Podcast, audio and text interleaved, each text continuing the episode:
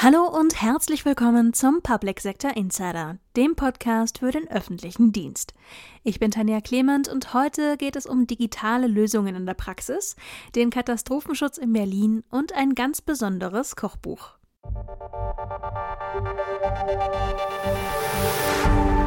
Im Katastrophenschutz der Bundeshauptstadt liegt einiges im Argen. Das gilt unter anderem für die Stationierung der Fahrzeuge.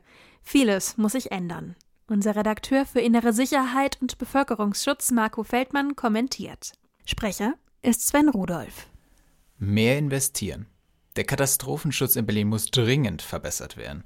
Dafür braucht es erhebliche Investitionen. Die Politik muss diese schnellstmöglich bereitstellen, denn Billiggaragen in den Außenbezirken, in denen sich Fahrzeuge und Ausrüstung befinden, sind dem Katastrophenschutz in einer Bundeshauptstadt unwürdig. Die Katastrophenschutzeinheiten der Hilfsorganisation bestehen weit überwiegend aus ehrenamtlichen Helfenden.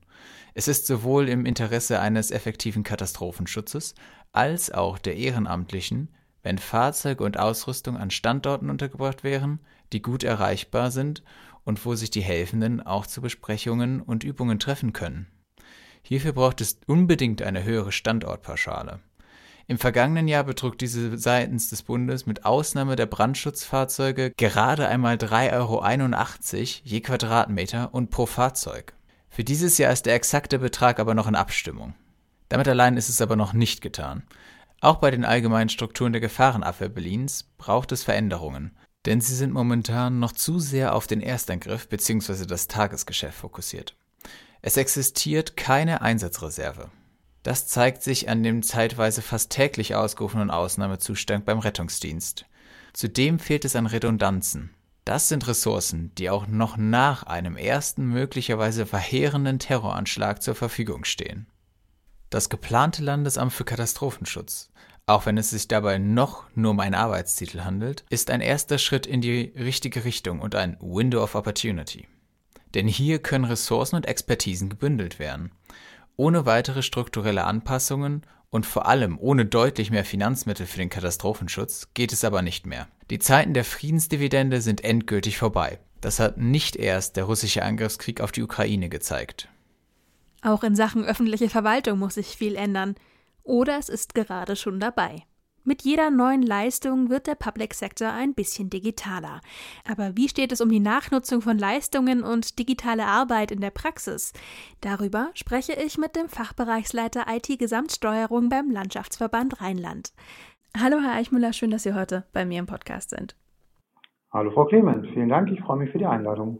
Der LVR für das Rheinland und die Städteregion Aachen und der Landschaftsverband Westfalen-Lippe, das können wir jetzt mal ganz kurz zusammen äh, erklären, übernehmen beide kommunale Aufgaben, die über die Grenzen der jeweiligen Kommune hinausgehen. Das betrifft zum Beispiel den Gesundheitsbereich oder das Sozialwesen, aber eben auch den digitalen. Und dafür sind Sie beim LVR auch tätig. Welche Aufgaben in Bezug auf IT-Steuerung fallen denn in den Bereich des LVR? IT-Gesamtsteuerung im LVR hat vor allem zwei Perspektiven. Die eine Perspektive dient dazu, die Leistungserbringung sicherzustellen und den Betrieb dieses großen Kommunalverbandes mit immerhin 20.000 Beschäftigten abzusichern. Die andere Perspektive, die bezieht sich auf die Klienten des LVR. Da geht es darum, die Leistungen, die diese Klienten bekommen, eben auch zunehmend digital anzubieten, die digitale Zugänglichkeit von Verwaltungsleistungen sicherzustellen.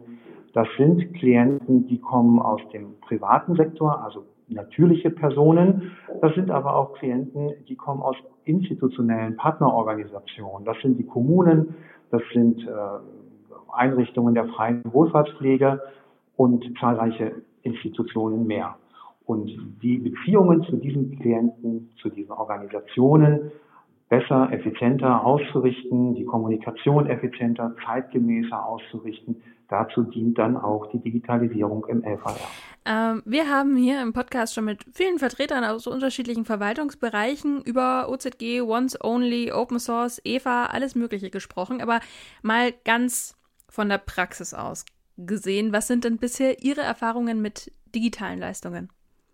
Ich bin großer Verfechter von digitalen Leistungen. Nichtsdestotrotz muss man sich ehrlich machen an der Stelle und zumindest für die Menschen, die Leistungen vom FAR bekommen, sagen, die Bereitschaft dazu, den digitalen Weg zu nutzen, ist noch nicht so sehr stark ausgeprägt.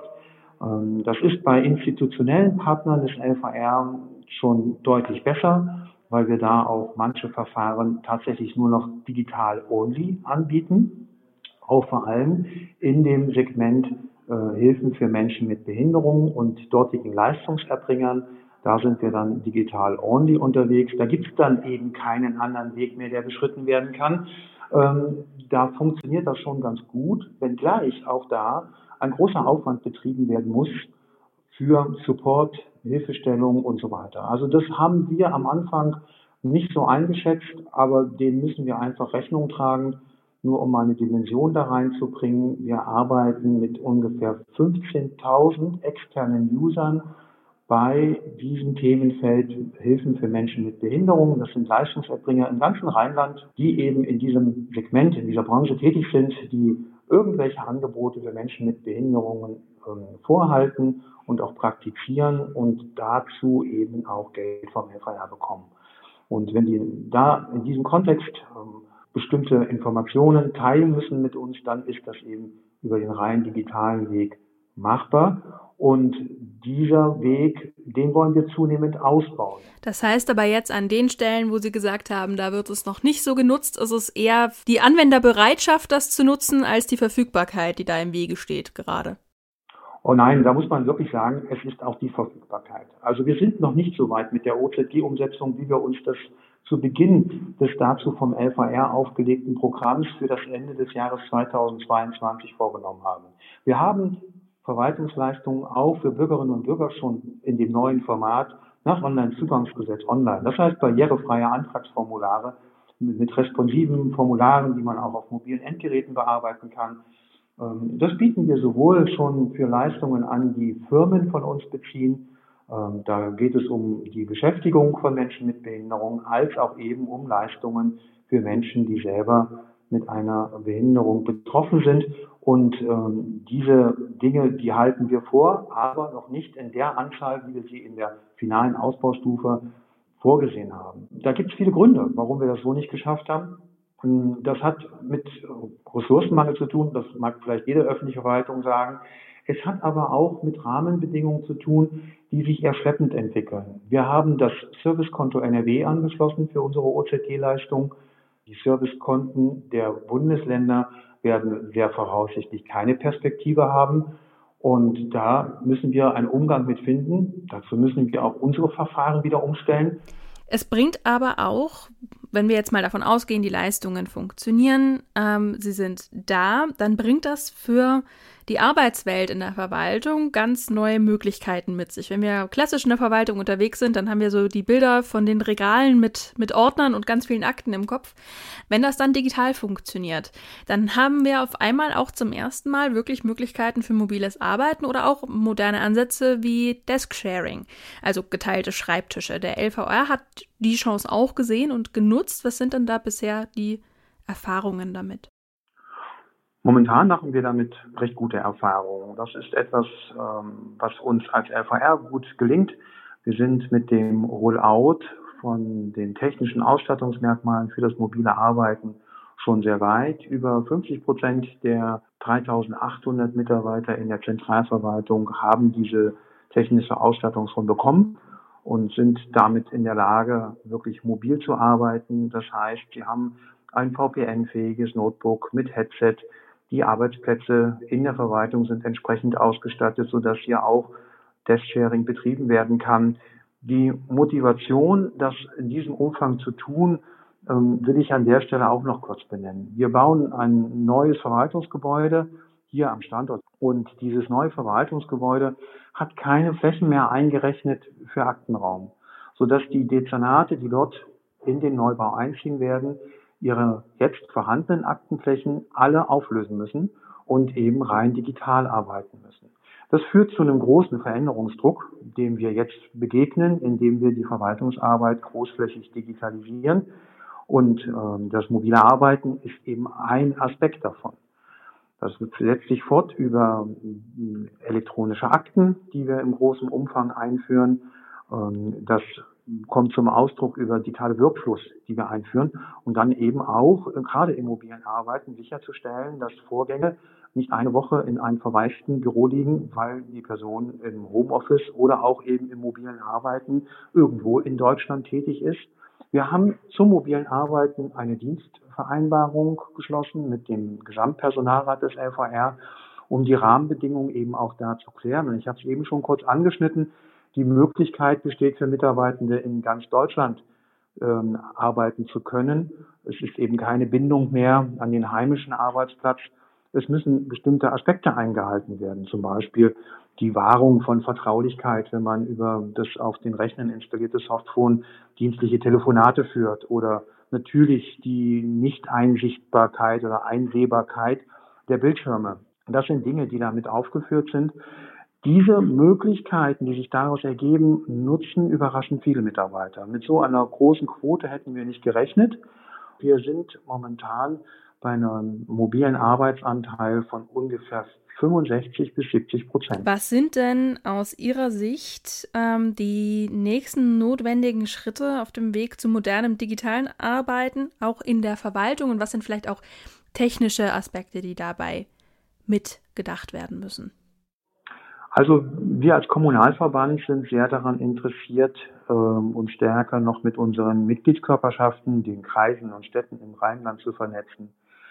Ähm, ich nehme immer gerne das Bild von den Menschen, die aufgrund einer Krankheit oder einer fortschreitenden Lebenssituation plötzlich mit Sehbehinderung oder Blindheit befasst sind. Diese Menschen haben, wenn sie diesen Status erlangen, Ansprüche zu Leistungen vom Landschaftsverband Rheinland. Diese Menschen erlangen aber mitunter auch den Anspruch auf einen Ausweis für Menschen mit Schwerbehinderung. Diesen Ausweis kriegen sie in ihrer Heimatkommune und ich will jetzt nicht zu tief in die Rechtslage da eintauchen, aber das ist momentan geregelt in einer Arbeitsabfolge, die für die Menschen, die das betrifft, momentan eben noch mitunter einen geldwerten Verlust mit sich bringt von ein, zwei Monaten, wo sie bestimmte Effekte nicht äh, bekommen, die mit dem Ausweis für Menschen mit Schwerbehinderung gelten. Mein Wunsch wäre es, Kommunen im Rheinland zu finden, die mit uns als Landschaftsverband den Weg gehen wollen, bei der Beantragung von Leistungen gegenüber dem LVR direkt auch diesen Antrag auf Ausweis für Menschen mit Schwerbehinderung mitzustellen und dann eben Software gesteuert, diesen Antrag ruhen zu lassen, solange die Bearbeitung beim FAR stattfindet. Aber sobald da ein positives Bearbeitungsmerkmal oder Ergebnis zu verbuchen ist, dann in dem nächsten Schritt automatisch in der Heimatkommune der betreffenden Person der Antrag auf Ausstellung eines Ausweises für Menschen mit Schwerbehinderung weiter bearbeitet wird. Da wäre für mich ein echter Mehrwert und diese Vernetzung, die technisch herzustellen, dafür brauchen wir funktionierende Schnittstellen zwischen den Behörden. Ich glaube nicht, dass es sinnvoll ist, alle auf gleiche Fachverfahren zu bringen oder bundesweit zwei, drei Fachverfahren festzulegen und zu sagen, mit denen müssen alle arbeiten. Ich glaube vielmehr, dass der Weg sein müsste, dort Standards für Schnittstellenformate zu definieren und diese dann als Auflage allen Fachverfahrensanbietern, allen Kommunen mit an die Hand zu geben und zu sagen, ihr müsst sicherstellen, dass ihr mit euren äh, Fachverfahren und Schnittstellen erreichbar seid in diesen und jenen Standards. Ich halte das deswegen für wichtig, weil wir glaube ich, heute noch nicht in der Lage sind, die kompletten Dimensionen zu planen, zu skizzieren, zu konzipieren, mit denen diese Interaktion zukünftig möglich sein wird. Ja, dann vielen Dank, dass Sie heute da waren. Es hat mich sehr gefreut und ich glaube, es ist für die meisten auch etwas Neues und sehr Interessantes dabei gewesen heute. Ja, danke für die Möglichkeit, hier beim Behördenspiegel zu berichten. Gerne. Mit praktischer Digitalisierung beschäftigt sich auch die Diskussionsrunde Mehr ist weniger Digitalisierung statt Bürokratie am 22. März. Alle Informationen finden Sie auf neuestadt.org. Es gibt in den internationalen Beziehungen viele Wege, sich besser kennenzulernen. Man kann über gemeinsame Entwicklungsprojekte sprechen, Austauschprogramme organisieren oder sich eben kulturell austauschen. Mein Kollege Paul Schubert über das Kennenlernen neuer Länder mit Hilfe von Musik und vor allem Essen.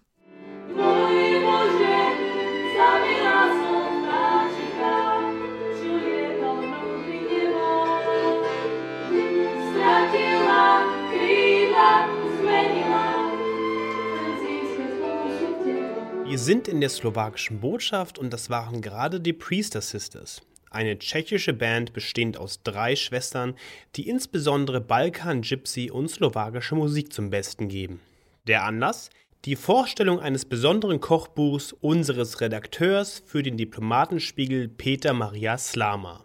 In Berlin gibt es knapp 160 Botschaften aus aller Herren Länder.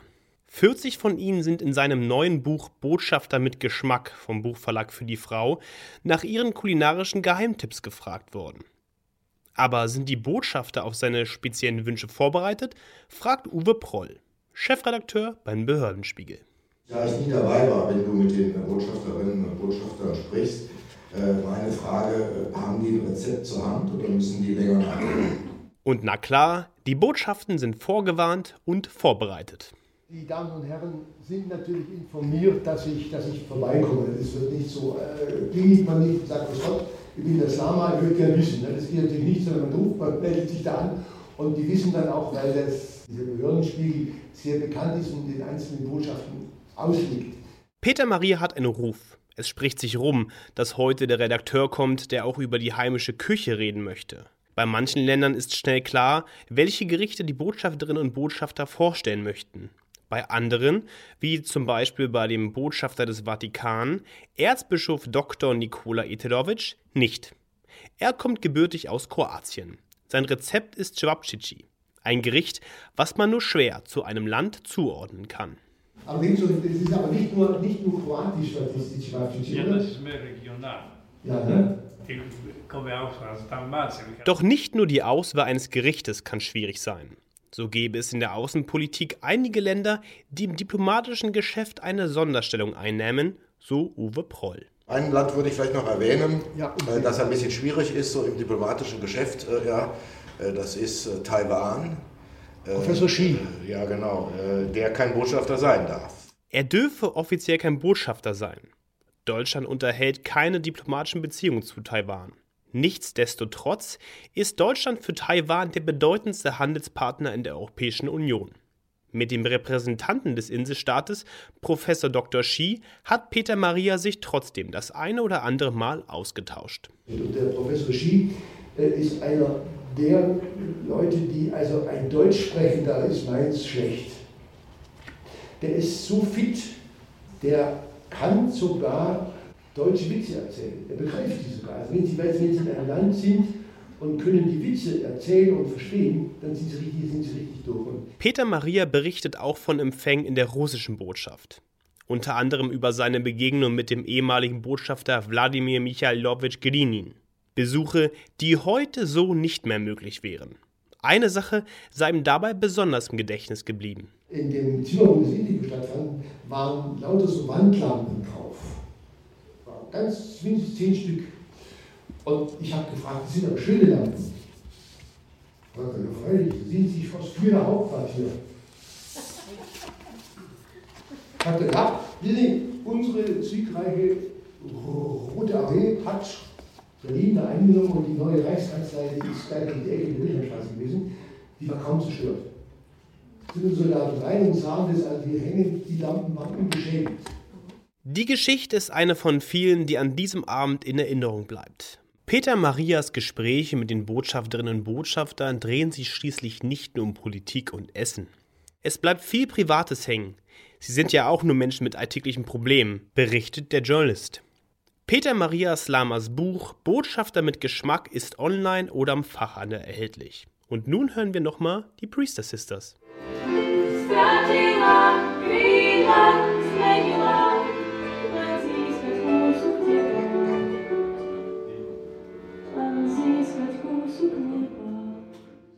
Auch unser E-Journal Future for Public wirft aktuell einen Blick über den Tellerrand. Spannende Beiträge zu verschiedenen Berührungspunkten zwischen Staat und Ernährung finden Sie auf f4p.online. Das war's für heute. Vielen Dank fürs Zuhören, machen Sie's gut und bis zum nächsten Mal.